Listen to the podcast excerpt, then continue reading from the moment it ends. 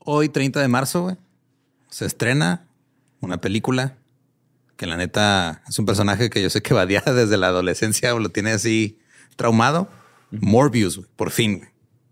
Ok. Sí, todo Creo- sale bien. Sacaré mis fotos de mi disfraz de Morbius en la prepa. ¿Es en serio? Existen, sí, señor. Soy fan de los cómics desde el 98, 99, no me acuerdo qué, y iba disfrazado como Morbius a la escuela. Y la verdad, sí estoy emocionado por ver a el vampiro viviente en la pantalla. Personalizado por Jared Leto, güey. Con todo y sus... Ajá, ¿Es el él, señor Jared, Jared Leto. Leto? El señor Jared Leto, Simón, ahí va a andar. Eh, a mí últimamente me ha impresionado mucho en sus papeles. Jared Leto es un actorazo. Oh, yes. Y acá asumo que le va a salir bien chido porque es, es una persona buena, pero que tiene que tomar sangre para sobrevivir. Entonces es una dicotomía ahí muy fuerte entre un personaje que siempre ha sido así en los cómics, donde es bueno, es malo. Eh, los leones tienen que comer, los vampiros tienen que vampirear. O sea, ¿es una maldición o un don? No, es que es un doctor que tiene una enfermedad acá como medio rara y luego empieza a tratarse la enfermedad con, pues, con murciélagos, ¿no? Y pues de repente se vuelve como que un vampiro. Mitad hombre, Mitad murciélago, mitad vampiro. Pero Porque sí puede, tiene ecolocación. Él puede volar. Ajá. Y le salen dientes. Es el sueño de todo adolescente goth. Si ustedes quieren ver cuál era el sueño de Badía en la adolescencia, vayan a ver Morbius, se estrena hoy. Yes. Y eso sí que lo no era. Jared Leto en ese tiempo. Sí, es. Jared Leto. aparte no se sabías, Borre, pero Morbius vive en el mismo universo que Venom. Ah, no manches. Pues sí, la voy a ir a ver entonces. Y un saludo a Jared Leto, que estoy seguro que va a escuchar. Sí, nos Por escucha. supuesto, ajá. Te queremos mucho. Doctor Morbius. We got a bunch of fries, of course, because when you're Mickey D's, you got to get fries. Delicious. Frank wanted to stay and, and hang out in the McDonald's play place. Um, yeah, it was fun in there. It was, it I was fun, like, man. no, that's for kids, Frank. then he what are got you doing? stuck You on the can't- slide, and we were like, Frank, we got to get back to set. We got back in time, guys. We got back in time. Oh, yeah. McDonald's. Everyone has an order. Go get yours today. Ooh, ooh.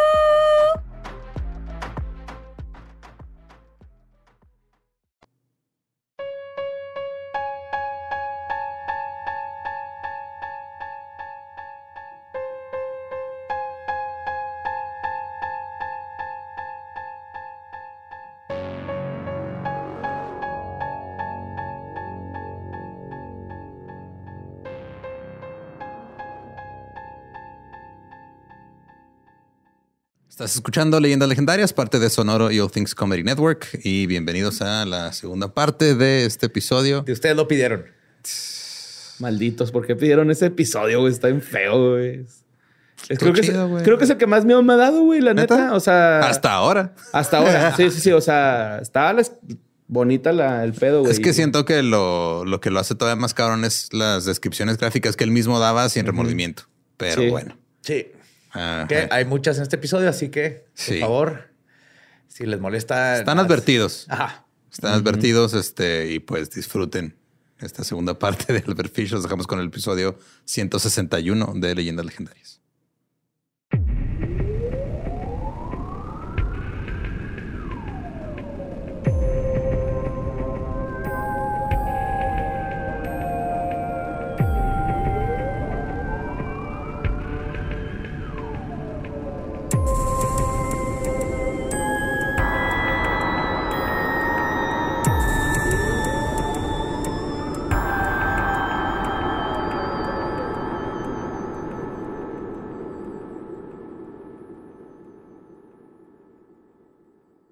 Bienvenidos a Leyendas Legendarias, el podcast en donde cada semana yo, José Antonio Badía, le contaré a Eduardo Espinosa y a Mario Capistrán casos de crimen real, fenómenos paranormales o eventos históricos tan peculiares, notorios y fantásticos que se ganaron el título de Leyendas Legendarias. Otro miércoles macabroso, una conclusión más macabrosa aún. Y para eso me acompaña Eduardo Espinosa y Mario López Capistrán, que veo que Todavía no se recupera. no, güey, yo dormí bien. Bueno, no, No, dormí, no. güey. Estuve afectado, güey. Y me fui a hacer. Nadie se ha recuperado, güey. Primero no se recuperaban de que duró menos de una hora el episodio y luego fue de, ay, güey, qué bueno que no duró más. Entonces, Ajá, ya entendieron. es medio sombrío. y, eh, Sombrío, pero Sombrío. sí. ajá. Me puse acá en modo este, vigilante, güey, toda la noche, güey, viendo a mi hijo así, güey, todas las ocho horas que durmió. No y puedo ya cuando, cuando tu hijo sea grande va a decir, un día, güey, mi papá se me quedó viendo bien raro, güey, toda la noche. No me dejó dormir, güey. Jugando Red Dead Redemption está.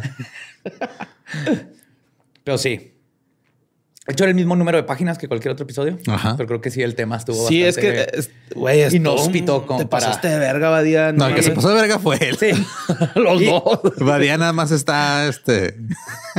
documentando. Y justo y menciono esto porque, pues, eh, se va a poner más Este cabrón. está más cabrón. Sí, señor. Hijo, güey, no te pases de. Vete- ve pensando en datos de animales. Aquí traigo, güey. Por si las dudas traje, mamón. No es pedo, güey. Los trajo más para él que para los demás. ¿no? Sí, sí, yo, yo los voy a leer para mí, güey, pero aquí los Los traigo. va a leer güey. en voz, así en, En sí, su mente. En su mente nada más. güey. Que me los pasó este, una fan, de hecho. ¿Neta? Muchas gracias por Espérate que lleguen las cartas. Ahí los ¿Qué es esto? La cotorriza. ¿no es cierto? ¿Te están haciendo el jale? Sí, an- anónimo. Este. ah. Sí, guárdalos para las cartas. Los vamos a necesitar en las cartas. güey. Pues en la primera parte de Albert Fish les conté de su asesinato de la pequeña Grace Budd. Después de esto no se sabe mucho de las andanzas del Boogeyman, lo que es terrorífico de pensarlo. Porque de hecho pasaron seis años desde el asesinato de Grace hasta la captura del hombre gris. Entonces, muchísimo tiempo que anduvo ahí libre. güey. Pero, así como el asesino del zodiaco, su necesidad de ser reconocido y generar miedo en la gente lo excitaba tanto como los mismos asesinatos. Y es debido a esto y a un detective fabuloso que terminaría en la silla eléctrica. Ay, qué bueno que se fue. Sí. Se me hizo importante mencionar Ah, sí. aquí cómo termina para que todo el mundo diga, ah, bueno, pues mínimo ya sí. saben a dónde va esto. Qué bueno Simón. que se murió el culero. Lo mataron. Pero antes de contarles cómo es que capturaron a este Boogeyman, voy a explorar un poco su psique y qué podría ser lo que, lo, lo que motivaba a este monstruo. Comenzando con lo que parecería ser lo más mundano, su apodo Ham and Eggs. Este apodo mostró ser algo muy traumático para Fish, al grado de cambiarse su nombre. Dependiendo de las circunstancias, los apodos infantiles pueden causar daños psicológicos que se pueden mantener hasta la adultez. En el caso de Fish, Están repasando así eh, Sí, todos los apodos de la infancia, güey. Cacas, perdón. Ah, sí, no. Ey, Bomi Popis, perdón, neta, güey. Una disculpa para el llorón. Este. Sí, el- yo siempre era un llorón, Balmión, el Cuino. Cuino, neta, sorry, güey. Una, una disculpa, güey, neta. Este. eh, también el niño del trasero rechoncho, también una disculpa, güey, neta, güey. De verdad, güey, sorry. No era nuestra intención, güey. Era meterte al grupito, güey. No te acoplabas, güey. O sea, era eso. Qué bonito que aprendan algo. Muy bien, porque creo que es importante. Primero, para move on, hay que primero aceptar y pedir perdón. Sí. Muy bien. Pues en el caso de Fish, sus víctimas eran niños en la gran mayoría, que podría ser una combinación de su pedofilia, que ahorita voy a hablar un poquito más de eso, pero también tiene mucho que ver con su necesidad de castigar a quienes en su pasado le causaron tanto trauma. Luego, en el orfanato, Me sonó canción de la banda MS, ¿no? Ese cachito. así, "Ah, cabrón. En el orfanato, del constante abuso pudo crear en Fish un sistema de defensa, una forma de recuperar el control que no tenía. Comenzó con conectar el abuso con el placer, lo que alteró su- por completo su etapa psicosexual. Entonces, no puedo controlar que me peguen, pero sí puedo controlar cómo ¿Qué me siento? siento. Ajá, cuando me. Al peguen. respecto. Esta sobreacogedora necesidad de tener el control, que también perdió desde la muerte de su padre, se extendió a sus parafilias. Es muy probable que Fish no se comía la carne, heces y miados de sus víctimas por simplemente el hecho sexual. El placer que adquiría de estas acciones provenía más bien de consumir por completo a sus víctimas. El poder absoluto provenía de literalmente poseer a las personas. Entonces, todo lo que se podía comer lo absorbía y ahora sí eres mío, que es muy común en los caníbales, ¿no? Esta necesidad de posesión. Finalmente, el lastimarse con las agujas o raqueta, la autolesión, es una forma de expresar y lidiar con sentimientos profundos de angustia y dolor emocional. Esta lo conocemos como cutting. Sí, pero, o sea, una cosa es profundo metafóricamente, otra cosa es profundo cuánto mide un alfiler. Ah, claro, no, él lo llevó a un extremo que son Ajá. tres centímetros. Depende. No sé. Depende del, para el tipo de alfiler, porque hay muchos.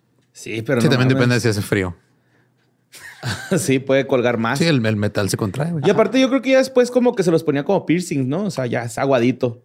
Supongo que es aguada, güey, esa madre de tanto picarlo, güey. O sea, Es que supongo que debe, o sea, es que yo también como, como tú creo, este no puedo dormir no tanto por el miedo, sino por pensar en toda la cicatrización que había en el niés, que se vuelve cada vez más este, difícil de perforar, güey.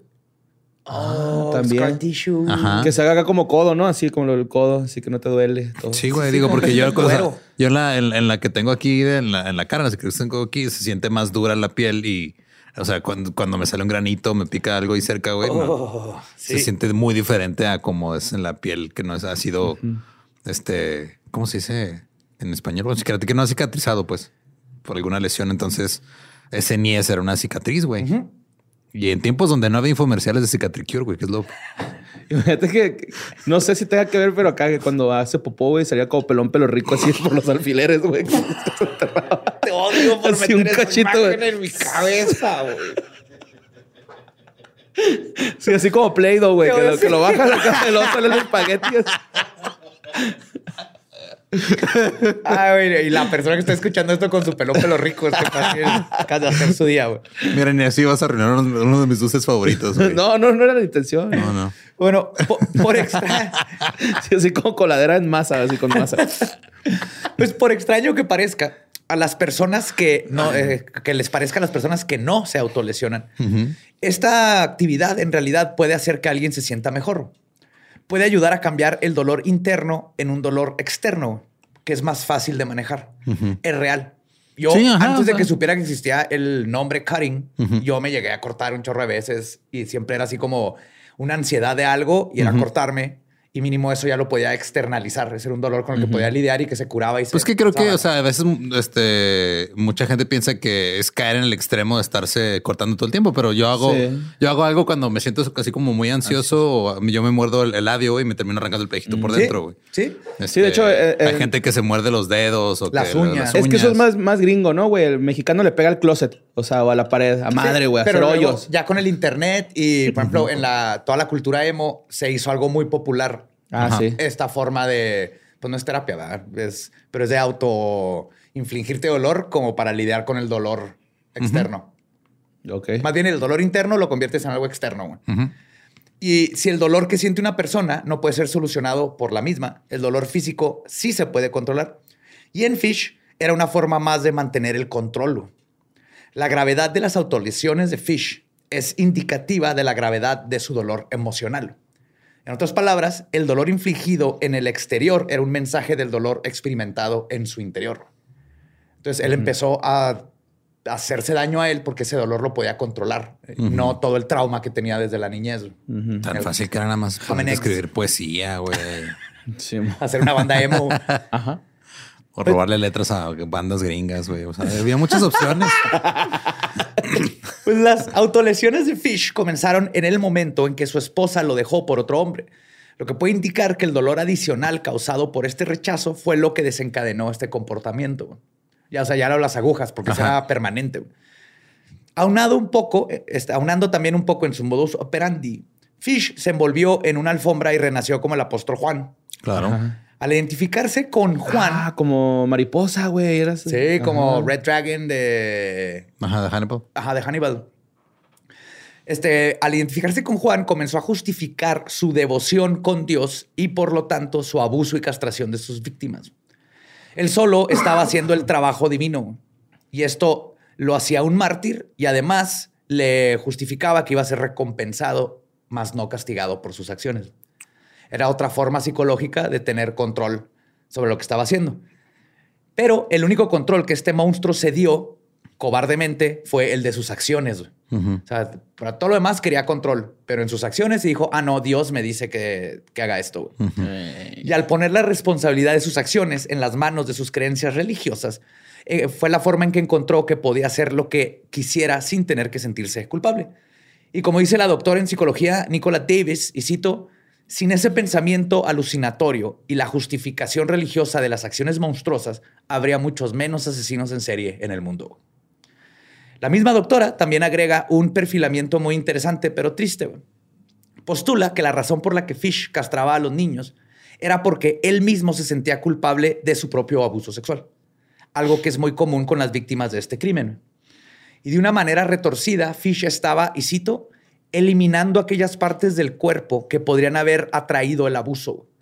Entonces se culpaba a sí mismo y a otros niños por el abuso y liberaba su ira creyendo que su misión era rectificar esto. Ay, cabrón, ok. Sí, está ese, muy, muy ese perfil está muy cabrón. Ajá. Pero es algo muy triste que sucede, porque no, no se hablan de estas cosas, entonces las víctimas empiezan a victimizarse. Sí, sí estuvo cabrón eso. Pero absolutamente nada de lo que les acabo de contar justifica lo que hizo Fish. Ah, no, claro que no. Este monstruo fue una creación de naturaleza y crianza, una muy mala combinación de factores biológicos y sociales que nos dieron a una de las peores bestias que han existido. Pero es importante conocer los factores que nos dan estos monstruos, porque solo así podemos entenderlos, detenerlos, tratarlos y con el tiempo cambiar los problemas desde la raíz. Creo que desde ahí viene lo más interesante de todos estos casos. Y así cambiarlos desde la raíz. Yo también pensé en una canción, güey, sí, pero. pero no quiero pensar en el Mies de Albert Fish cuando escuché esa canción, por eso no la canté, güey. Too late. Y ahora sí regresamos a donde nos quedamos en la historia. Albert y Delia Budd pasaron la peor noche de sus vidas después de lo que pasó con su hija. Primero estaban tratando de convencerse de que el tal Frank Howard había tenido algún contratiempo en el camino, pero tuvieron que dejar de lado sus suposiciones para abrirle paso a la acción. Reportaron a Grace como desaparecida y pronto el teniente Samuel Driven, junto con otros tres detectives, llegaron a la casa Bud. Les contaron todo lo que había ocurrido con el tal Frank Howard y Driven preguntó, y cito, ¿en dónde les dijo que iba a ocurrir la fiesta de cumpleaños? Le dijeron que en la calle 134 de Columbus. Luego les volvió a preguntar, pero esa dirección no existe. güey. Columbus termina en la número 133. 109. Está bien chida. 133. 109. Ajá. En ese momento, toda esperanza se perdió. Y la cosa se puso aún peor cuando descubrieron que no existía evidencia de ningún Frank Howard que fuera propietario de una granja en las inmediaciones de Nueva York. Al poco tiempo advirtieron a todas las autoridades del secuestro y llevaron a Edward Budd a una estación de policías para ver si reconocía al criminal entre las fotos de los ex convictos. Además pensaron que otra pista sería el mensaje que mandó Frank Howard a la casa de los Budd. ¿Se acuerdan? El que se llevó. Ajá. Y ahí les cayó Ah, el pendejo, 20 ¿eh? de por qué el viejo se había llevado el papel. güey. Pero afortunadamente esa nota era una copia, güey, por lo que lograron recuperar el mensaje original en la oficina de correos. Ah, cabrón, ok. Ajá. Órale, no sabía ese pedo. Pronto se difundió la noticia a través de la prensa, lo que derivó con, como en los casos anteriores, en pistas falsas, llamadas de broma y gente que decía haber visto a Howard. Para el 14 de junio habían repartido más de 7 mil volantes por toda la ciudad, además de otros en Estados eh, Unidos y Canadá. güey. La cara de Grace Budd estaba en todos lados. Eh, Parece bien moderno el póster, es- es un recorte de Grace y hacía mano esta estatura, lo último que tenía puesto, todo, todo, todos sus datos. Ahí van a estar en los show notes. Muchos dijeron haber visto a los dos en Pensilvania, luego que en Nueva Jersey, en las cataratas del Niágara y hasta Long Island. Pero la verdad es que ninguno de los dos se había ido tan lejos. Además, como les conté en el caso de la Dalia Negra, la prensa aprovechó el caso para vender periódicos. Cada update del caso cerraba con una línea que decía, y cito, sigue la búsqueda de la pequeña Grace Budd y su secuestrador. Y era todo, Ajá, todo y el día, siguieron, todos los ajá. días. Por otro lado, los esfuerzos de las autoridades dieron como resultado la localización de muchísimos sospechosos. Uno de ellos fue Albert E. Corthell, un ex convicto que, según la guardia de la cárcel, se parecía mucho a la descripción del tal Frank Howard. Pero su parecido no era la única razón, pues Corthell acostumbraba a contratar a varias niñas para hacerlas pasar por sus hijas. Ok. Y este, la verdad, si este fuera el caso, la pequeña Pat sería, todavía estaría viva, porque este Ajá, no los asesino. mataba. Ajá. Ajá. Pero esta pista fue la primera de muchas veces en que la familia, en la histeria de la familia Pat, provocó una memoria falsa, que es muy común en víctimas que- y en este, testigos oculares. Cuando les enseñaron la foto de Cortell, Albert y Edward no estaban seguros que sí era Howard.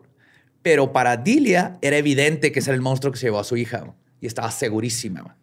Y los que le dieron falsas esperanzas, ¿no? De que puede que esté viva y, ay, yo quiero que esté viva y Simón. es él, sí, es él, ¿no? sí, eso pasa bien común. güey. Verga, güey. También pasa en eso. muchos casos donde agarran a alguien y luego las pruebas dicen que no es, pero la familia es de no, No, me sí. importa, yo quiero que él sea, a pesar de que el asesino real puede estar todavía afuera. Como para calmarse el dolor o algo Sí, así, para ¿no? tener un, una- un cierre. güey. Shit, güey, pobrecitos, güey. Pues probablemente el único parecido que Corthell tenía con Howard era que tenía bigote. güey. Sí, sí. Tú sabes qué pedo, güey. Zappa, Mercury, Este, Atolini, güey. Antolini, el güey de Pringles. Sí, si tiene bigote, me han comparado con él. Güey de. Pringles, güey. Sí. Por el bigote del tamaño del tubo, güey. Ese güey sí puede hacer esa broma, güey. No puede, perdón. Eh, no mames, güey, es tu pene. Cuando lo abren, güey, se. Como víbora, yo tenía esos motes. ¿Se acuerdan de esa broma que abrías y lo, ¡pum! Sí. se brincaba? Así el tuyo. Se desbordaba. Como manguera, güey. Cuando esas de los bomberos, cuando las inflan, se visto como se pinches angolote.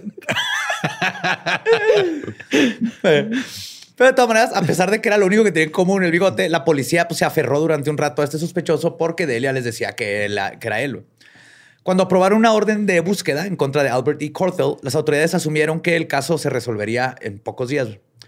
Pero no podían dejar de lado la posibilidad de que Corthell no era su hombre. Entonces siguieron buscando. Y otro sospechoso era Charles Howard, un hombre de 50 años que había estafado a su nueva esposa por 2.800 dólares. Y tal vez por venganza, la mujer lo denunció pensando que podía ser el secuestrador de Grace. Ok. Cuando agarraron a Charles, lo pusieron en un line-up policial, en un careo, para su identificación. Y así como ocurrió con Corthell, Delia Budd también lo señaló como el criminal. Este es el punto en que las autoridades pensaron que la memoria de Delia podría tal vez estar alterada por su dolor. Además, muy pronto Howard logró probar su inocencia. Tenía este, una coartada. Que, no sé ustedes, pero los que están preocupados porque Google y todo eso sabe dónde estás en todo el tiempo, yo a eso le llamo coartada. Yo Ok. tengo activado todo. mi- ¿Dónde estabas el martes 22 del 96? Yo creo que no. Ahí Yo lo primero que te diría, ¿y qué tal si lo dejaste allá, güey? Para que yo pensara eso. Como detective, yo te diría eso. Aquí está mi foto de Instagram que acabo de postear hoy. Ahí está. Ah, bueno, en entonces puede irse. Pero si tómense fotos. Por eso es bueno tomarse fotos a donde vayan, muchachos. Ah, Más en el gym para que cuente. En otra ocasión, una mujer dijo que su ex esposo podría ser el secuestrador. También es bien común que pasa esto ¿eh? cuando buscan. Hay muchas parejas enojadas que acusan al otro o la otra. Según ella, este sujeto de nombre Charles Edward Pope le mandó un telegrama el día que ocurrió el secuestro de Grace. Y en el mensaje le pedía que se vieran en un punto poco concurrido.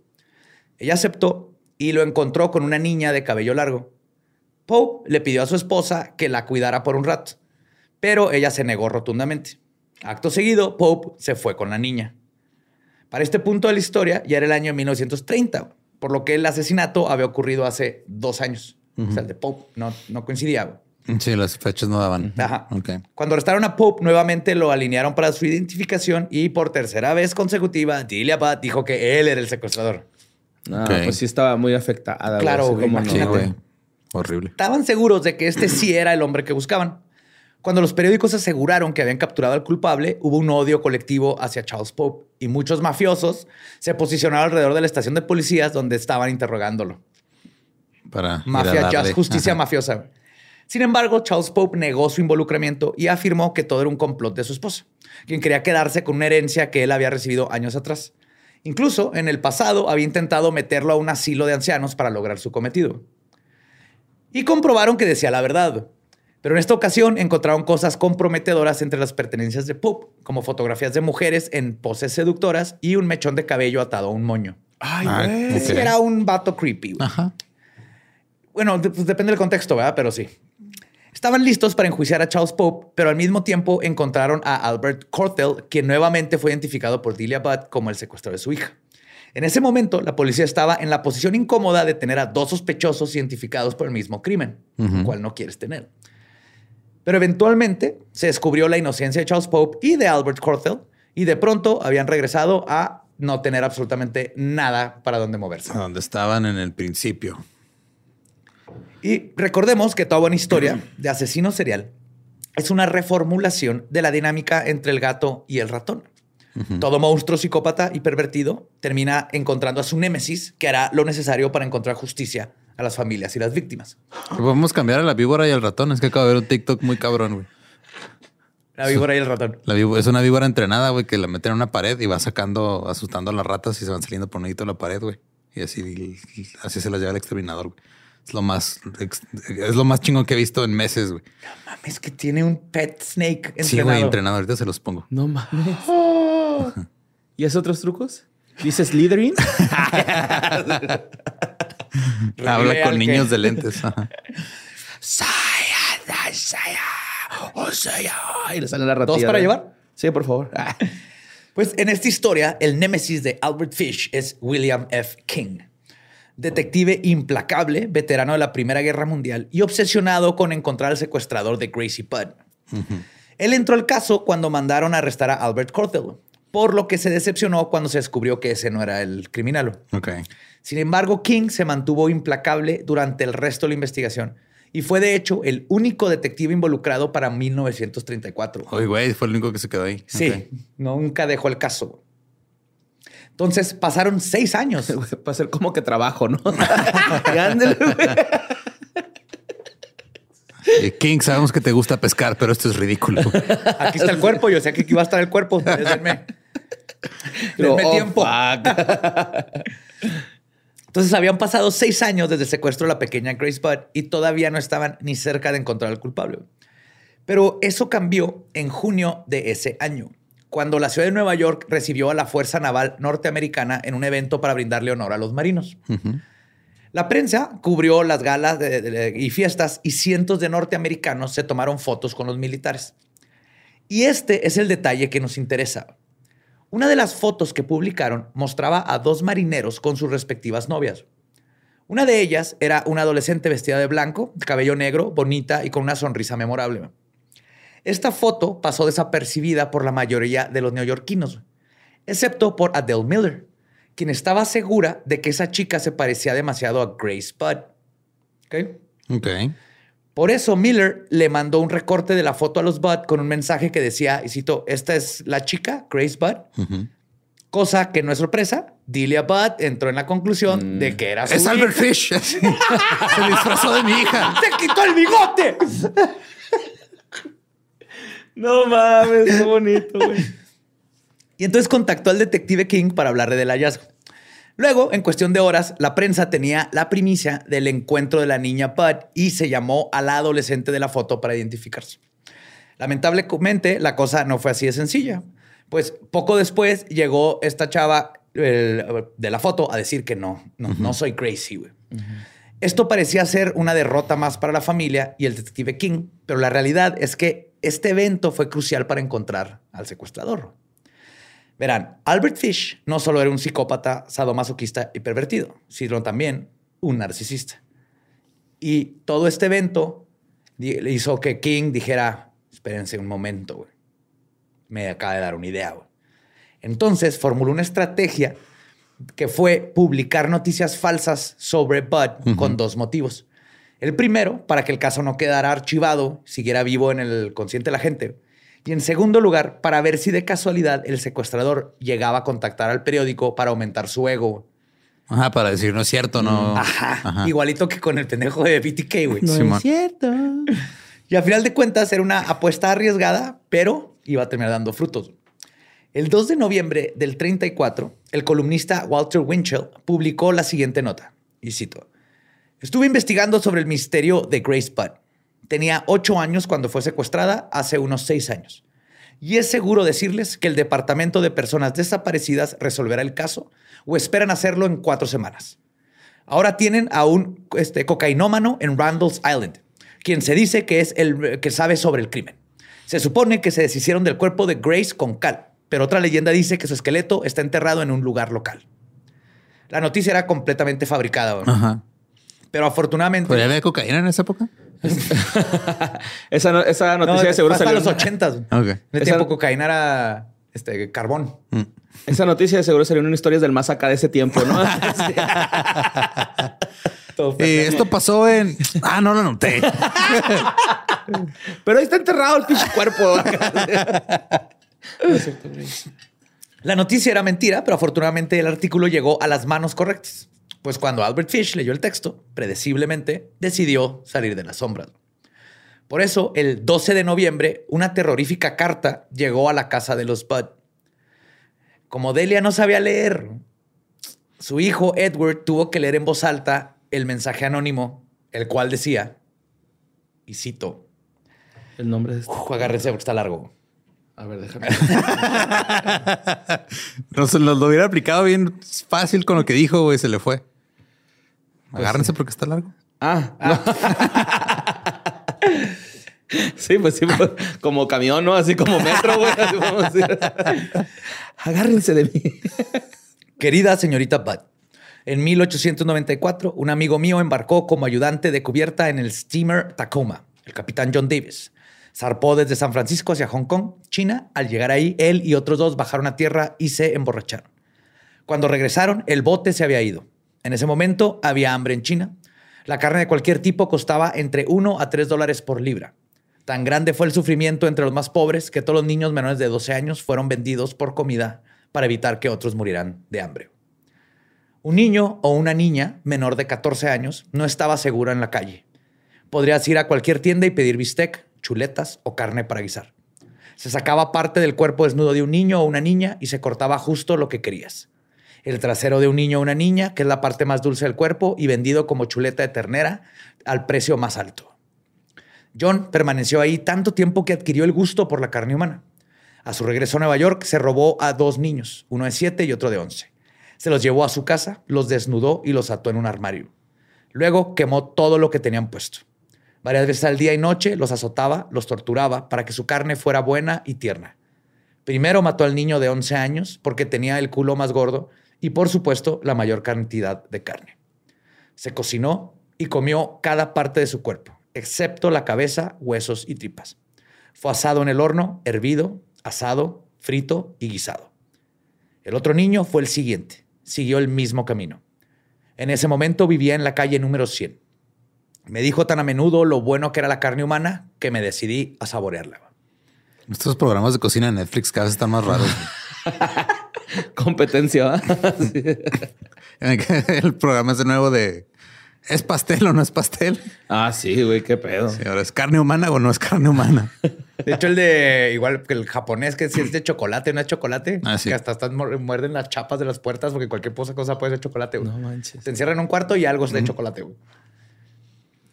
Continúo con la carta. El domingo 3 de junio de 1928 te visité en la calle 14. Te traje queso fresco y fresas. Comimos juntos. Grace se sentó en mi regazo y me besó. Decidí comérmela. Con el pretexto de llevarla a una fiesta. Dijiste que sí podía ir. La llevé a una casa vacía en Westchester. Cuando llegamos, le dije que se quedara fuera. Ella recogió flores silvestres. Subí las escaleras y me No quité toda la ropa. Sí. Hay ratones diminutos que se llaman ratones espigueros que a veces duermen dentro de las flores, güey. Ujú, De tan chiquitos que están. Así chiquitos, así. Sí, sí, bonitos, chiquitos. Sí, toman agua en algodoncitos para no ahogarse. Tortilla y aguacate y cacahuate son su, su dieta. Torti- Pero continuamos con el asesinato. Bueno. Sabía que si no lo hacía, la mancharía de su sangre. Cuando todo, tuve- cuando todo estuvo listo, fui a la ventana y la llamé. Luego me escondí en un armario hasta que ella estuvo en la habitación. Cuando me vio desnudo, se puso a llorar y trató de bajar corriendo las escaleras. La agarré y ella dijo que se lo diría a su mamá. Primero la desnudé, como pateó, mordió y arañó, la estrangulé hasta la muerte. Luego la corté en trozos pequeños para poder llevar mi carne a mis habitaciones. La cociné y me la comí. Qué dulce y tierno fue, hace su culo en el horno. Me tomó nueve días comerme todo su cuerpo. No tuve sexo con ella, aunque hubiera podido, este, si hubiera deseado. Murió virgen. What the fuck, güey. Eh. A simple vista, esta podría ser obra de algún charlatán insensible, porque siempre los hay en estos casos. Pero el detective King pensó que la carta era terriblemente verídica. Y claro, tenía detalles que todo mundo conocía, como la parte del queso y las fresas. Pero la dirección de los Bud no la sabía todo el mundo. Entonces, al final puso la carta, eh, perdón, la dirección de los Bats sí la conocían. Entonces dijo, cualquiera la puede haber mandado, pero está interesante esta carta. Entonces, al final puso la carta a prueba y comparó la letra con las del mensaje que iba dirigido a Edward Budd Y sí. poco antes del secuestro y era evidente que la misma mano escribió ambos mensajes. Esta mano es igual que la otra mano que escribió esta carta. Esta carta quiere decir que todos los... Como grafólogo. Ajá, claro. Sin embargo, la carta no daba muchas más pistas de dónde podría estar el depravado Frank Howard. Por lo que King tuvo que encontrar otras maneras de localizarlo. La carta se entregó en un sobre que tenía el emblema de la Asociación Benéfica de Choferes Privados de Nueva York. What the. Ah, tenía un emblema y el detective Sherlock Holmes, güey, así literal, vio el emblema, investigó, vio que era la Asociación Benéfica de Choferes Privados de Nueva York, lo empezó a buscar y dio con un conserje de la empresa que le dijo al detective que se había llevado algunos de los artículos de papelería a su casa, pero que los había dejado en su pensión en 200, este, en la calle 200 y, eh, del Este cuando se mudó. Entonces, O ya- sea, se había llevado el consejero unas hojas, las dejó donde, cuando se mudó, las dejó ahí. Ajá. Entonces ya el Llegó otro detective güey y la las usó. Está bien cabrón. Es Ah, cabrón. momento de detective. Esto es un detective, güey. Entonces, los investigadores llegaron a, la residencia buscando al criminal, que, o sea, que de ahí tuvo que haber salido esos papeles. Pero él ya no estaba ahí. Lo bueno es que la propietaria reaccionó, reconoció, perdón, a un antiguo huésped bajo la descripción de Frank Howard. Y cito, dijo, sueña, suena al señor Fish, pero ya no vive aquí. Se mudó hace unas semanas. No, Ella- hasta suerte tiene el pendejo, güey. Es, es- es que ser detective es seguir las pistas y tener algo de suerte, güey. Ah, y también Fish, que se, había Ajá, acá- sí, que que se se acaba de ir, pero iban detrás de él, güey. Ya vale verga, güey. No te preocupes. Muy escurridizo, ¿no? Es que es el meco de plata, ¿no? El hombre gris, ¿no? El meco de plata, güey. En vez de Hammond X, le hubieran dicho meco, güey. Meco, ajá. Entonces solo mi compa el meco que se me olvidó. También perdona. Se encabronaba cuando lo presentaba. Es mi compa el meco. Eh, güey, me llamo tal, pero... Pues pasaron un, pasaron un par de días y estaban tan cerca y tan lejos de encontrar al sospechoso. Pero finalmente ocurrió. Mientras King estaba en estación de policías, la dueña de la casa le llamó para decirle, güey, Albert Fish está aquí, güey. Así que King le pidió que lo mantuviera ocupado y le dijo, "Ah, guárdalo ahí, voy para allá. No eleve Y sospechas. que nada". se llegó ella y dijo, ah, este, ahí vengo, permíteme tantito nomás, este, tengo que ir por unas cosas. Eh, y luego dejó un paquete de agujas nuevo ahí en el escritorio. Tú, este, haz lo que quieras, sírvete agua, sírvete té, métete un alfiler en el culo, lo que gustes. Tú este, estás en tu casa. Adelante. Mi casa es tu casa. Mis papelería es tu papelería. Pero de hecho, cuando llegó el detective Fish, estaba ahí en la cocina sentado tomándose un té. Ok. Cuando entra King, le dijo, y cito, tú eres Albert Fish. Y no era pregunta, güey, era acusación. güey. Ajá. El detective le dijo que lo acompañara a la estación para hacerle unas preguntas. Albert Fish se levantó de su asiento sin romper su papel de anciano este, Decrépito. bueno, decrépito. Pero en el momento que pudo, atacó a King con una navaja. güey. Lo bueno es que el detective era un chingón. Lo esquivó, lo sometió y lo finalmente lo tiró al piso, lo arrestó y le dijo, y cito, ya te tengo. No mames, güey. O sea, por el navajazo, ¿no? Porque bien se pudo haber salido con la suya Ajá, allá en, en- Maybe, con pero la ah, ya con el declaración. navajazo. De Mínimo pendejo, con güey. Filereaste. Uy, ¿sabes cuánto le dan a los que filerean un policía, güey? Un detective. Hombre, güey, esos güeyes les destrozan el. Bueno, a ti te lo van a coser, güey. para- te, te van a poner bondo, güey. No vuelvas a sentir el placer de un alfiler en tu vida. güey. Y así comenzó la interrogación, interrogación inicial. King fue al grano. Le preguntó, ¿Por qué tienes ese grano? le preguntó si él había escrito las dos cartas a la familia Bud. Fish dijo que sí. No mames, confesó hacia la brava. Más o menos. Dijo que sí, pero cuando le cuestionaron si él había secuestrado a Gracie, él dijo, y cito, no sé nada acerca de eso. Es que, o sea, la vez pasada que también lo agarraron por cartas raras, el zafó diciendo, no, pues nomás es mi hobby. Ah, cierto. De ahí Como se iba a pinche agarrar. troll de. Twitter, güey. No, pues nomás escribo cosas. Y muy listo, güey, porque seguro sabía que le podían comprobar que él las escribió. Pero escribir una carta así no es ilegal. No. Entonces podía salirse con la suya nomás. Yo la escribí, pero yo no maté a nadie. Luego el asesino trató de fingir demencia, pero habían demasiadas pruebas en su contra. Sobre todo testigos que empezaron a meter que ya podían reconocerlo. Delia no. Ahorita vamos a ver. Ay. No. Finalmente, después de que le empezaron a poner más pruebas y más testigos y todo, confesó. Dijo, y cito, yo soy el hombre que se la llevó de su casa el 3 de junio de 1928. Me la llevé a Westchester y la maté esa misma tarde. También confesó que su víctima originalmente iba a ser Edward. Y hasta mencionó que quería cortarle el pene y dejar que se desangrara. Más adelante, Fish contó a detalle cómo la mató. Que el- básicamente lo de, Ajá. lo de la carta. ¿no? Una razón por la que Fish actuó de esta manera es explicada en su perfil. Obviamente, este fue hecho mucho tiempo después, el perfil que les voy a contar, basándose en todos los récords que quedaron, porque todavía ni Sí, había en ese momento no había. en serie. Ajá. Ajá. Pero No había en ni este perfil, que estuvieran entrenados en eso. Ajá. En este perfil se determinó que Albert Fish no sería un buen colaborador, que sería probablemente alguien que diría detalles de cómo les quitó la vida a sus víctimas para hacer sufrir a las familias y a los entrevistadores, porque eso también le daba placer. Pero no tiene una personalidad de alguien que estuviera dispuesto a contar datos como la ubicación del cuerpo o, lo más importante, cuántos asesinatos realmente cometió. Porque este monstruo, a diferencia de Bundy, no quería ser famoso, solo quería causar y recibir dolor. Por eso soltaba cosas como bien detalles bien Ajá, bien cabrones. culeros. Para, bien culeros. para ver la reacción. Sí, más ya arrestado, la única forma de volver a sentir algo era haciendo revivir a las familiares el dolor. Así que en esta ocasión no mencionó nada del canibalismo. Y el detective tampoco le preguntó. A final de cuentas no le importaba eso. Lo único que importaba era la confesión. Por ahora el canibalismo era solo un detalle. Él necesitaba ya saber que eh, Fish era el culpable, arrestarlo y que los abogados se encarguen del resto. güey. Pero para los investigadores el caso no se cierra con una confesión, por más detallada y maligna que sea. Necesitan encontrar las evidencias palpables para corroborar, más allá de una duda razonable, la historia ante una corte de la ley para que uno digan que puede ser enjuiciado y dos, que se pueda comprobar ante 12 personas que eres el culpable.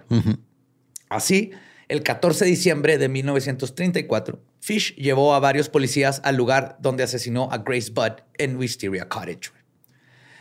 Que era lo que les faltaba. güey. Necesitamos la evidencia última que es el cuerpo. Que no era más difícil que un juicio sin, sin Sin un, un cuerpo. cuerpo. El hombre gris cambió su actitud llegando al lugar, güey, haciendo un recuento del crimen, moviéndose en todo el espacio y contando detalles. güey. Es un performance. güey. Seguramente disfrutando de la desaprobación y horror que estaba causando en los presentes. Después de un rato, Fish llevó a los investigadores al lugar donde estaba el cuerpo de su víctima. A pesar de que habían pasado seis años, lo localizó sin problemas. Encontraron un cráneo terriblemente pequeño y sin quijada, y ese día encontraron suficiente evidencia para que no quedara duda de que Fish era el monstruo que buscaban.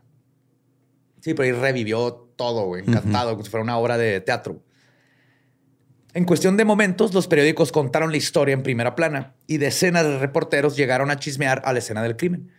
También acosaron a los familiares, obviamente, quienes contestaron a las preguntas de manera estoica. Ajá, con un. No estén chingando, por favor. Sí, come on, Ajá. dame espacio. Luego, el, de- el detective King llevó a Albert y a Edward Budd para identificar a Albert Fish como el secuestrador. No llevó a Delia Budd por claras razones. Ajá, porque luego le va a decir: Tú eres el asesino. Eres Albert Fish. Yo soy el detective, no allá enfrente. Edward, quien para ese momento ya tenía 24 años, reconoció a Albert Fish instantáneamente. Le gritó y citó, sucio hijo de perra. güey". El joven pudo haber asesinado al anciano en ese momento, se le lanzó, pero varios policías lo evitaron. Después de salir de la sala, Albert Budd se acercó al asesino y dijo, y cito, tú eres el hombre que entró a mi casa como invitado y se llevó a mi hijita. güey". Se cuenta que Fish no dijo nada al respecto e incluso mostró un semblante de aburrimiento. Fue en diciembre de 1934 cuando Albert Fish saltó a la fama. Pronto los periódicos entraron en la batalla para ponerle el apodo más chingón al asesino, Claro. ganarse el- el- la página Ajá. principal. Le pusieron el logro de la logia del asesinato, el barba azul moderno, el, Qué culero el barba azul moderno. Sí, The Mother Bluebeard, Wow. el anciano Thrill Killer, También está feo. güey. Ajá. el demonio orgiástico. Demonio. Orgias- Ah, está demasiado pensado. Ajá, Simón. Ese es el nuevo sencillo de The Real Antonios, güey. A mí no me engañas. Sí. Oye, Oscar, ¿no? demonio orgiástico o algo más. No sé, menos.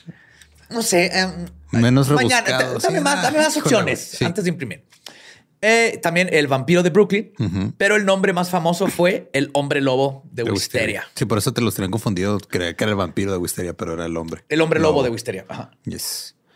Cuando comenzó todo el proceso de investigación y enjuiciamiento, el asesino, del asesino, perdón, la pregunta más importante era si era elegible para ser juzgado como cualquier otra persona o si no tenía problemas mentales. Cuando un reportero le preguntó por qué asesinó a Grace Budd, él respondió, y cito, no lo sé, creo que debo estar loco. Sí, seguro lo estoy. Y cabe aclarar que el asesino no era tonto. Y bien podría estarse haciendo el loco para evitar la silla eléctrica. O sea, que era a propósito este tipo de, de, Conducta. de conducta y frases.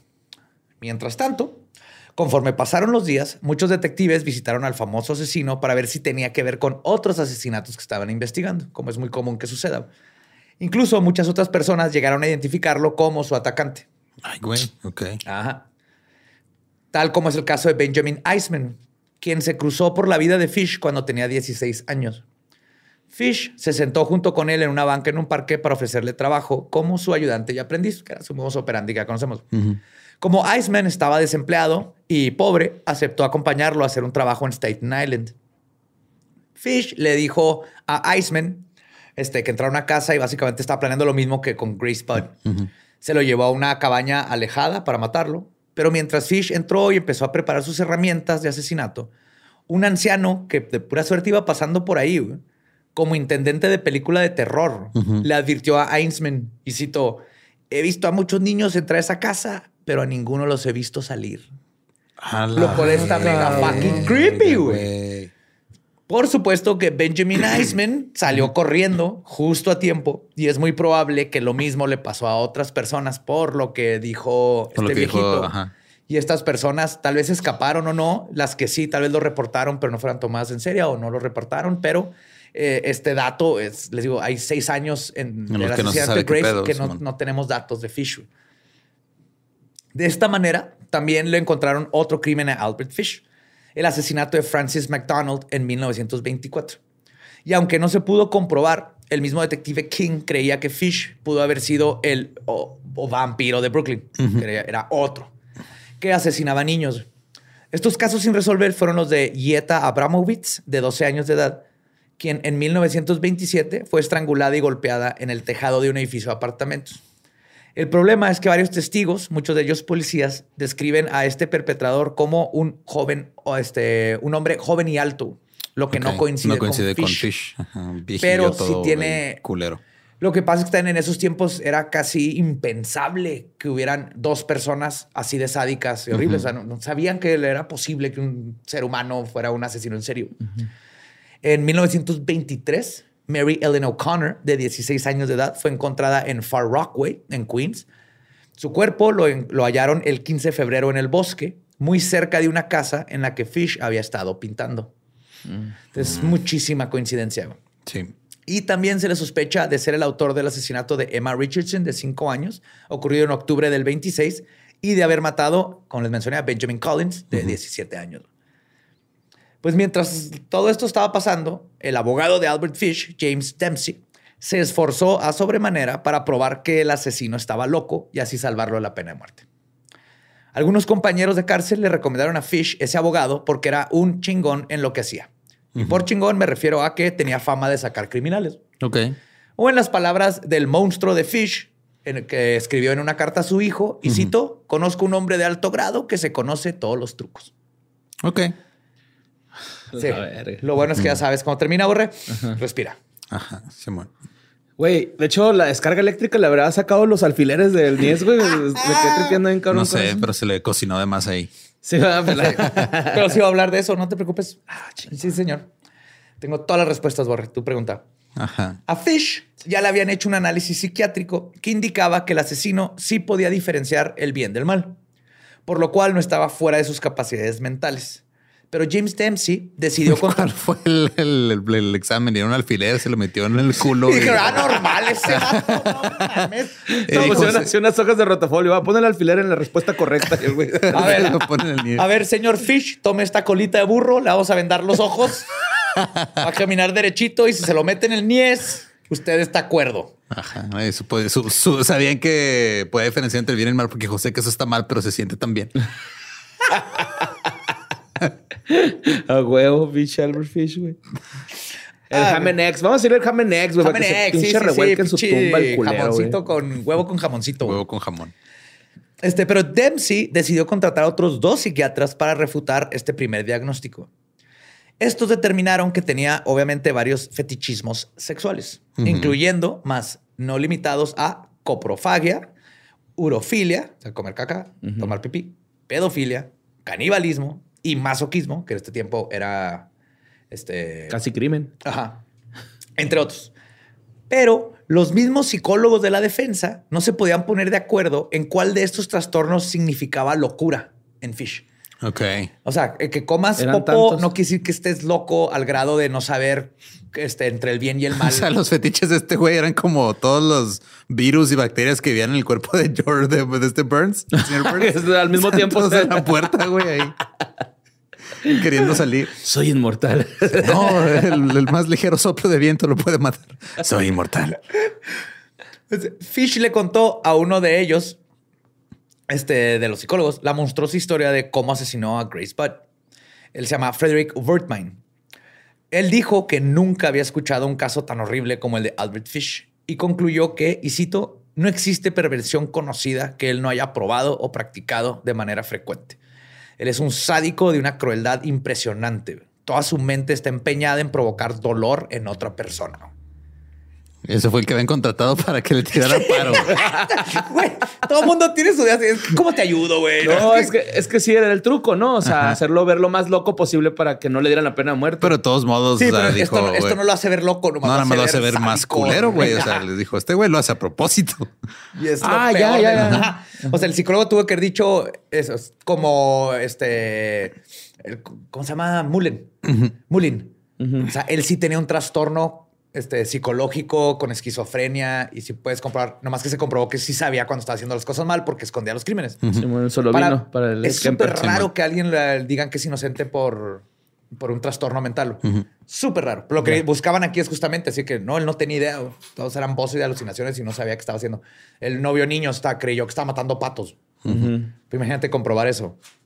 Entonces, al abogado James Dempsey, este, se estaba. sí, a huevo. vio, vio una luz al final del túnel cuando se enteró de que Albert Fish era un caníbal. Porque así sería más fácil convencer a todo el mundo de que no podía ser juzgado como cualquier hombre. Porque después de todo, ¿qué persona normal se comería a una niña en un guisado? Pero aún así, todos los diagnósticos de la corte determinaron que Fish debía de ser juzgado. Yeah. Nada le funcionó a este güey. Así que el juicio comenzó el 11 de marzo de 1935 en Nueva York.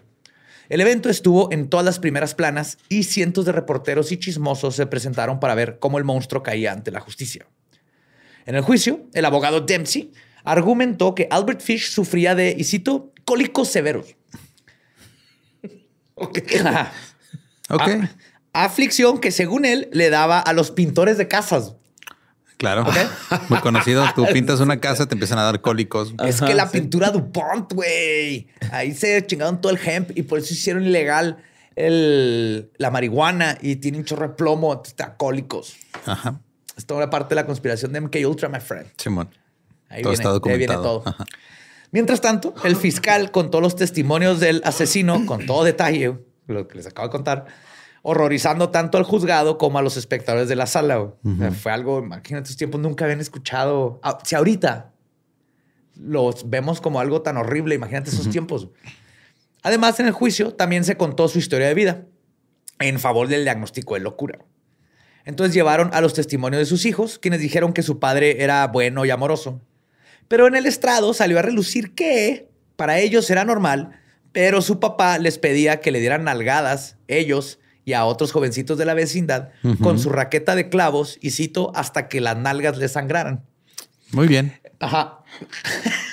Ok. Ey, ahí la gente dijo, "Ah, Como que eso no está. sí te quería, Ajá. como que tu definición de era muy buen papá. Así También- no se juega el badminton. También fue aquí donde se mostró la ahora famosa radiografía que mostraba decenas de agujas incrustadas en la ingle y en el abdomen y en el perineo. Ah, o sea, tenía varias el güey. Un chingo. Algunas de estas agujas llevaban tanto tiempo ahí que ya estaban Oxidadas. oxidadas. No mames, güey, qué bonito. o sea, ya le estaba dando tétanos, ¿no? Supongo. No, es- No. no, no, nunca le dio tétanos. Es que eso es algo que es curioso. Yo me salvé el tétanos durante toda mi niñez porque no creía en él. ¿Ok? Entonces, en lo que no creo, que no creo, no me puede lastimar. Ajá. Entonces, aprendí el tétanos, que es horrible porque te dobla la espalda Ujú. en secundaria, en clase de biología. Ujú. Y luego, pues yo siempre andaba en terrenos y en canales y todo, y me cortaba un chorro de veces. Y luego me da miedo decirle a mi mamá porque yo no debería andar en terrenos y canales haciendo cosas. Y luego un día me acuerdo que sentí así como que agüita en la columna vertebral y dije, ya tengo tétanos. Entonces empecé a decir que, el- a creerme a mí mismo que el tétanos no existe. Y así Ajá. me curé de tétanos. Pero ya con el tiempo, ya con el tiempo aprendí. Fue como una deducción lógica y luego lo investigué. O sea, lo oxidado no crea, el tétanos es un virus o bacteria. Es uno de los dos. El punto es que no puede crearse nada más. Tiene que llegar ahí y los que ciertos climas. Eh, vacúnense si se cortan, pero no por cortarte con algo oxidado automáticamente Ya. tétanos. Entonces, si el tiene que estar la bacteria o el virus. Si está la Es aguja- una bacteria. Bacteria, la bacteria. La, o sea, la bacteria no aparece de la nada, nada se crea así. El punto es que si está ahí adentro y se oxida, nomás es el proceso natural del fierro, no está presente la Si no se está ya. creando el tétanos ahí, el tétanos. O tal vez Fish llegó a la misma conclusión que yo y dijo, el tétanos no existe, no me puede matar. Y así sobreviví. El tétanos. Son Nunca la- te dio tétanos, bueno, más eras un niño este muy. um, Sano. sí, esa es la palabra que está buscando exactamente sano. Para nada sigan mis consejos. Vacúnense contra el tétanos. Bueno, durante todo este Y, proceso... espérate, la radiografía, ¿qué pedo entonces, güey? Te- Eran de varias partes de su cuerpo y en No, se ve el su pelvis y está así hasta la madre de alfileres, güey. Sí, está bien cabrón, güey. Googlea pelvis, Albert, Albert Fish, Fish. alfileres. No. Por medio de esto dar un dato de animalito que me causó mucha ternura, güey. ¿Sabes que las mamás delfines le cantan a sus hijitos cuando están en el vientre, güey? Sí, mamá. Albert Fisher, Fish. Albert Fish, pelvis. pelvis. Ay, güey. ¿Estás Es bien, lo que Bor? parece un cactus. Ay, güey. Sí, es Albert Fish. O sea, Está bien culero, ¿no? Se parece como que el güey va a decir: Hola, mi nombre es Albert Fish, he vendido tres departamentos. Neta, güey, así pinche frentón, güey. He pintado seis casas en un mes. Hijo de su. ¡Oh, la raqueta, güey! ¿Ves? Tampoco le dio tétanos con la raqueta. Esa sí era más peligrosa y Ajá. más, más probable que era. Pero bueno, durante todo este proceso, el asesino, centro de atención de este evento, se quedó sentado mientras escuchaba las cosas que hizo, de nuevo con cara de aburrimiento. güey. Este dato es curioso de Fish. güey. Su total falta no solo de remordimiento, sino de miedo. Y este es un dato curioso que me, me interesó mucho, güey, porque hay un estudio que realizaron en el 2004 en el cual examinaron los cerebros de psicópatas exitosos, no exitosos y de no psicópatas. Por exitosos me refiero a eh, les hicieron un examen, eres un psicópata, pero no estás en la cárcel. Psicópatas no exitosos los agarraron y de no psicópatas para pues, tener un punto de control. Y se encontró que los psicópatas que estaban en prisión tenían 22% menos materia gris que sus contrapartes de psicópatas exitosos. Ok. ¿Ok? Usaron un este. ¿Cómo se llama? MRI. Resonancia magnética. resonancia magnética. Pero además se descubrió que los psicópatas no exitosos mostraban una anomalía en el hipocampo. anomalía. Está bien escrito. Una nemonena. Anemonana, anene- Anemonena. amanene. Ahí vivo en la anemonela. Eh, tenían una anomalía en el hipocampo. Donde dio tétanos en algún lado, en el hipocampo. Donde el hemisferio derecho era más grande que el izquierdo. Entonces, el hipocampo se asocia con la habilidad de transformar memorias de corto plazo a largo plazo. Y con las tortas locas. Hace mucho que no como ahí. Sí, qué rico. Y, pero también juega un papel muy importante en aprender roles sociales, especialmente el desarrollar la habilidad de tenerle miedo a nuestras consecuencias. Ok. Entonces, la diferencia que, el- que- que están encontrando en este estudio es que los psicópatas exitosos encuentran la manera de pensar mejor sus opciones para que no los atrapen. Ujú. Sí. Y, y por atrapar, no nomás es porque hay psicópatas que son jefes de oficina. Pero si va de por medio un, un placer, güey. O sea, Sí, todo esto les da. Si tú eres es como mero, aguantarte a mero- hacerte la chaqueta en la ruta, ¿no? O sea, Simón, vas ahí todo excitado, güey, pero es, no, güey, llegando a mi Shan ahí, ya, ya. Ajá. Un psicópata no exitoso no Se- se, va a aguantar. se las lo va a hacer en la ajá. ruta, lo van a arrestar. Ajá, Simón. Pero los dos, así. los dos tienen esta habilidad de no, no tener miedo de sus cosas y de, de dejarse llevar por sus impulsos. Ok. Ajá. Y un puñillo, un puñillo así en movimiento. acá. Ay, güey. Y, pero y de hecho, el de este estudio está chido porque también encontré otro que será para Patreon, donde al parecer, este es lo más nuevo que, que he leído. Dicen que los psicópatas no es, no necesariamente es un problema del cerebro, sino que es un proceso evolutivo. Ok. Que tal vez la psicopatía es un proceso que necesitamos como seres humanos para sobrevivir. Pero ya en Patreon les contaré más, me meteré más en ese, en ese rollo. Porque acuérdense que mucho, el- creo que es el 1% de la, de la población es psicópata. Ujú.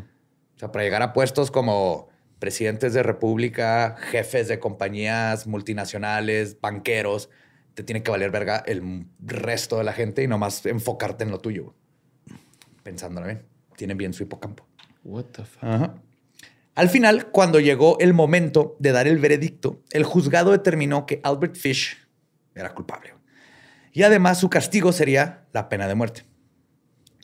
Los hijos de Fish lloraron inconsolablemente al escuchar el destino del asesino. Y el hermano de Edward Budd, minutos después, dijo ante la prensa, y cito, esto no traerá de vuelta a Gracie, pero al menos obtendrá su merecido. Entonces, el asesino eh, es en este momento estaba completamente serio, con su cara de aburrido. Pero la verdad es que Fish estaba desesperado por escapar de la pena de muerte. Pero eventualmente tuvo que aceptar su castigo. Cuando un reportero le preguntó cómo se sentía, él respondió, y cito, va a ser muy emocionante morir en la silla eléctrica. Será la emoción más suprema. La Sí, pues. única que nunca he probado. güey". Pinche orgasmote, ¿no? Así Ajá. se fue. La muerte chiquita esa y luego la muerte bien. Y luego la muerte. y luego-. Yep. Antes de que el hombre gris fuera silenciado para siempre y se llevara sus secretos, la madre de Billy Gaffney, ¿se acuerdan de Billy Sí, Gaffney? de que no dos supimos Billys, qué pasó ajá. con él, ajá, de los dos Billys, decidió ir a visitarlo con la esperanza de que Fish le dijera qué había pasado con su hijo. Y viendo otra oportunidad de causar dolor, quizás su última, Fish decidió confesar. Y como la gran mayoría de los asesinos en serie, su memoria idética para recordar cada aspecto de su crimen salió a relucir y no escatimó en los detalles. Esto es lo que le dijo a la mamá de Billy. Me lo llevé al basurero público en Riker, y cito, y cito, me lo llevé al basurero público en Riker Avenue en Astoria. Hay una casa cerca de ahí que me tocó pintar. Lo llevé ahí, lo desnudé y le até las manos y los pies. Luego quemé su ropa. Luego caminé y tomé un carro a la calle 59. A las 2 a.m. caminé a mi casa.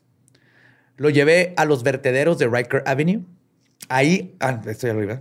Sí, perdón. Quemé su, aquí está. Arrojé sus zapatos y eh, al vertedero. Regresé y tomé el tranvía del 50 y- de la calle 59 a las 2 a.m. y caminé de nuevo a la casa. Al día siguiente, cerca de las 2 p.m., llevé herramientas, un muy buen látigo de nueve colas, casero, con mango roto. Corté uno de mis cinturones a la mitad. Corté esas mitades en seis tiras de cerca de 8 pulgu- pulgadas de largo. Azoté su trasero descubierto hasta que la sangre corrió en sus piernas. Corté las orejas, la nariz, la boca, de oreja a oreja. Le saqué los ojos. Estaba muerto para entonces. Enterré el cuchillo en su vientre, acerqué mi boca a su cuerpo y bebí su sangre. Recogí cuatro sacos viejos de patatas y reuní unas pilas de piedra. Entonces lo corté en pedazos. Tenía un fardo conmigo. Puse su nariz y oreja y unas cuantas rajas del vientre en el fardo. Entonces le corté por el centro del cuerpo, justo debajo del ombligo. Después, a través de sus piernas, aproximadamente dos pulgadas debajo de su trasero. Puse esto en mi fardo con mucho papel. Le corté la cabeza, pies, brazos, manos y las piernas debajo de la rodilla. Coloqué todo esto dentro de los sacos pesados con piedras, los até y los arrojé en las fosas de agua fangosa que usted verá a lo largo del camino que va a North Beach. Regresé a mi casa con mi carne. Tuve el frente de su cuerpo que me gustaba. Su mono, así le decía al, al pene, his monkey. No mames, la y, trompita. Y piwis, ajá, testículos. Y un agradable y gordo trasero para asar en el horno y comer. Hice un estofado con sus orejas y nariz, pedazos de su cara y el vientre. Puse cebollas, zanahorias, nabos, apio, sal y pimienta. Estaban buenos. Entonces partí su trasero, corté su pene y testículos y los lavé primero. No debe haber comido justo antes de grabar. güey. Pues es que los elefantes bebés no pueden controlar su trompa. O sea, hasta que ya están grandecitos. Y cuando nacen, las mamás avientan trompetazos como de fiesta. No. ¿Sabes quién tampoco puede controlar su trompa? Pues Los Albert adultos.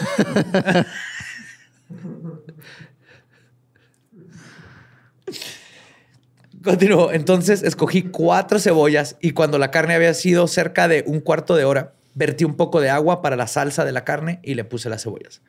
A intervalos frecuentes. ¿Qué clase de episodio de mi rancho tu cocina es este, güey? Horrible, güey.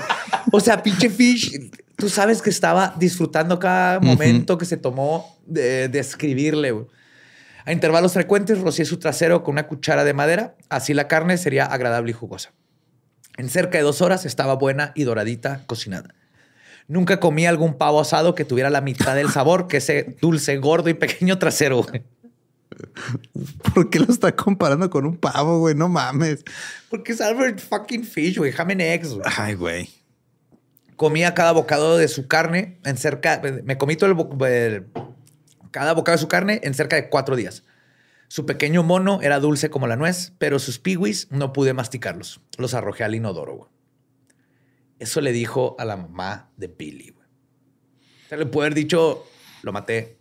Ajá, y ya. No darle la receta nor suiza de cómo cocinar a una víctima. güey. No. Pero bueno, no podemos saber cuál es. Kiwi cuál- limón hacia el último de Ay, qué pesado. Sorry, güey, sorry. No, sí, güey. Tienes una forma de que reventar ese. Ay, güey. ¡Ah! ustedes lo pidieron. Ustedes lo pidieron. Ay, güey. No puedo saber cuál fue el número exacto de víctimas, ni cuántas sufrieron este horrible tormento que cuenta, y cuántas solo vieron sus vidas arruinadas por un abuso sexual de este monstruo. Porque sabemos que hacía las dos cosas. Pero Fish le dijo a su psiquiatra que eran al menos unas 15. No le creo. Yo sí creo que él, como en el perfil, no iba a decir cuántas víctimas y por el tiempo que estuvo activo y los tiempos en los que vivió, a mí se me que fueron muchísimos más. De 15. Muchas más, sí. El 16 de enero de 1936, Fish se comió un trozo de T-bone y un pollo, su última cena. ¿Cómo, Luego- cómo, cómo? ¿traes tu última cena cuál fue? T-bone y- ¿T-bone y pollo? Ahora. Ajá. Pollo, borra, ¿estás bien? Todavía no te asqueroso. no sé cómo puede comer pollo. Todo bien, pero el pollo todavía no lo supero. No, no, no. Luego, un reverendo lo acompañó a confesarse ante Dios. Las cosas más hipócritas que se me hacen en la Sí. vida, güey. Ya, Porque técnicamente Fish está en el cielo, según las reglas. Ajá. Sí, se arrepintió de corazón, arrepintió José Antonio. y- ajá, y se Sí. confesó. Pero de corazón, porque Dios sabe, ¿eh? O sea, Dios sabe si es de corazón o no. Ah, sí. Pues era un enviado de Dios, así que piensa en eso. En el cielo está Fish, en el infierno está Bowie y Tocando Mercury. el arpa con el Nies. Luego, luego un reverendo lo acompañó a confesarse con Dios y a las 11 de la noche un par de guardias lo sacaron de su celda. Lo pusieron en la silla eléctrica, lo amarraron y así terminó la vida de uno de los asesinos más monstruosos de la historia cuando jalaron la palanca. Sí, sí era neta que la gente pudiera ver esas madres, güey. Sí, güey.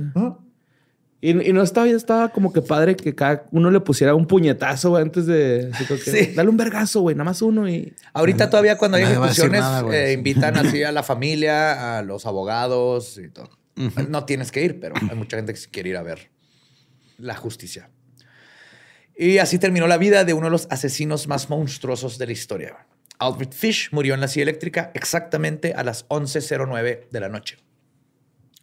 Y ahora bien, existe la historia de que las agujas que tenía incrustadas en su cuerpo hicieron que la silla eléctrica tuviera un corto y que tuvieron que, depende de la fuente, usar el doble de poder o electrocutarlo dos veces, o sea, bajar la palanca dos veces. Eso es completamente falso. No ha sucedido. Qué bueno, ¿no? Sí, eso capaz no si otra vez el güey, o sea, conociéndolo. Sí, otra. No. Sí. Lo que sí sucedió es más aterrador. Su abogado Dempsey recibió las últimas palabras de Fish en forma de unas cartas escritas. Dempsey declaró, y cito, nunca se las mostraré a nadie. era el hilo más asqueroso de obscenidades que jamás he leído. Y no sabemos qué decía al final. güey. Qué bueno. Sí, qué bueno, güey, que no, neta, que, güey. que no trascienda con esas últimas palabras, güey, que quede como el asqueroso viejo que es, electrocutado con agujas en el culo. Bien. Y hasta el final de sus días, Albert Fish fue un hombre repulsivo cuya aprehensión y muerte hizo de este, en mi opinión, un mejor mundo. Aquí sí es de todo a favor de la pena de muerte, porque mientras el sistema esté fregado, no podemos, este, con que se nos vaya un inocente, ya está mal la pena de muerte. Pero en este caso, que sabemos que sí era Fish, sí está mejor el mundo sin este bestia ahí rondando. Esa fue la historia de Ham and Eggs, el Wow. Boogeyman. Pues si algo hemos aprendido es de que si tienes un hilo de obscenidades no tienes que publicarlo a huevo.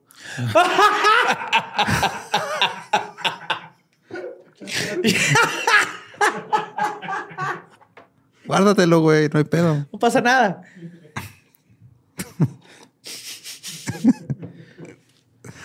Vas a estar bien, Borre. Sí, ya. Ya. ya. hay justicia. ¿no? Sí, me sentí a gusto. Nada más no entiendo por qué es, es Boogeyman si el, el- el apodo más famoso fue hombre lobo en celo, No, güey. o sea, el- Hombre, lo buen celo. Es que el Boogeyman más bien era su... Era la forma de decir, no mames, ande- ahí anda el Boogeyman, porque era literalmente el coco. güey. Sí, eso porque parecía pinche ropa, el viejo del costal, así literal, eso Sí, parecía el güey. Ya. Entonces, o sea, Ya. ese ya era más como cultural, güey. Era del... Si existe el Boogeyman, güey. Este hombre del costal que, con el que nos asustan, si existe, se llama Albert Fish, güey. Era un viejito bien creepy que andaba en las calles y que literalmente se robaba niños. Ya. Ajá. Entonces ese apodo fue más cultural. Los otros son de la prensa. Ok. Sí, como ya los que le ponen después a, a los demás asesinos, güey, nomás por ponerles una pinche podo. Ajá. Pero el Boogeyman era más como el, el, el contexto y el, lo que el, el concepto que era Albert Fish, güey. El Boogeyman, el coco, el viejo del costal. Y pues este, nos pueden seguir a- en todos lados como arroba leyendas podcast. A mí me pueden seguir como Mario López Capi. A mí como ningún Eduardo. A mí me encuentran como El Va Diablo.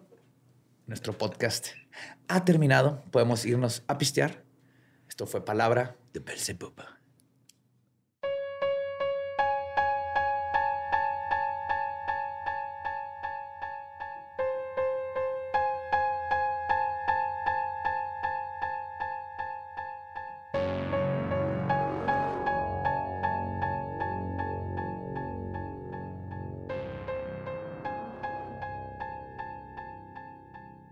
Y fuck you, Albert Fish. No, Por porque le Ham and gustaba, eggs. güey. Ham and eggs. Ham and eggs. No, hay que abrazarlo y tocarlo con plumas así. Ajá, sí, acariciarlo. pues. Delicadamente para que sufra el son of a bitch que era Albert Fish. Ay, qué güey, no mames. Yo digo que su pasatiempo favorito era coser, güey. Así como que Ajá. meter el hilo en, en el ojal. ¿Sí se llama ojal? Ajá. Y coserse sus, sus heridas. Por ahí también pasan camellos, ¿sí sabías? Por el ojal de una aguja. Sí. O sea, es que los camellos. Pelo por tienen- pelo, pero pasa. Los camellos tienen tres párpados, güey, para protegerse de las tormentas de arenas. ¿Neta? ¿Sí? Es transparentito. ¿Qué que eran dos nomás? No, tres. Es uno, así una cosa el normal. Ajá. Y luego tiene una capita Ajá. y luego uno así para arriba. Como para cuando estabas cabrón el pedo. También chidos los camellos. También cabrones esos animales. También altos. Ajá. sí. Si es que me gusta que siempre que tocamos temas bien densos nos agarramos de cualquier otra cosa, güey. Sí, güey. Está bien denso esta madre, güey. Nos eso vamos en tangentes así. No, sí, claro, este. Ya no quiero que me pregunten cuál es el episodio que más me ha traumado de leyendas. Es este, güey. La primera Ya. parte, güey. Es, es- es- fue ese, güey. Ya no, podía, güey. Sí, pero ya, lo lloré. sacamos. Era justo y necesario. Creo Se que hubo logró. un buen Ajá. insight ahí al psique de, de este- de esta bestia. Y lo más bonito de todo es que lo frieron como pollito en una silla eléctrica. Y ya no tenemos que lidiar con él. Yo se hubiera muerto porque ya fue hace un chingo, pero sí. Ajá.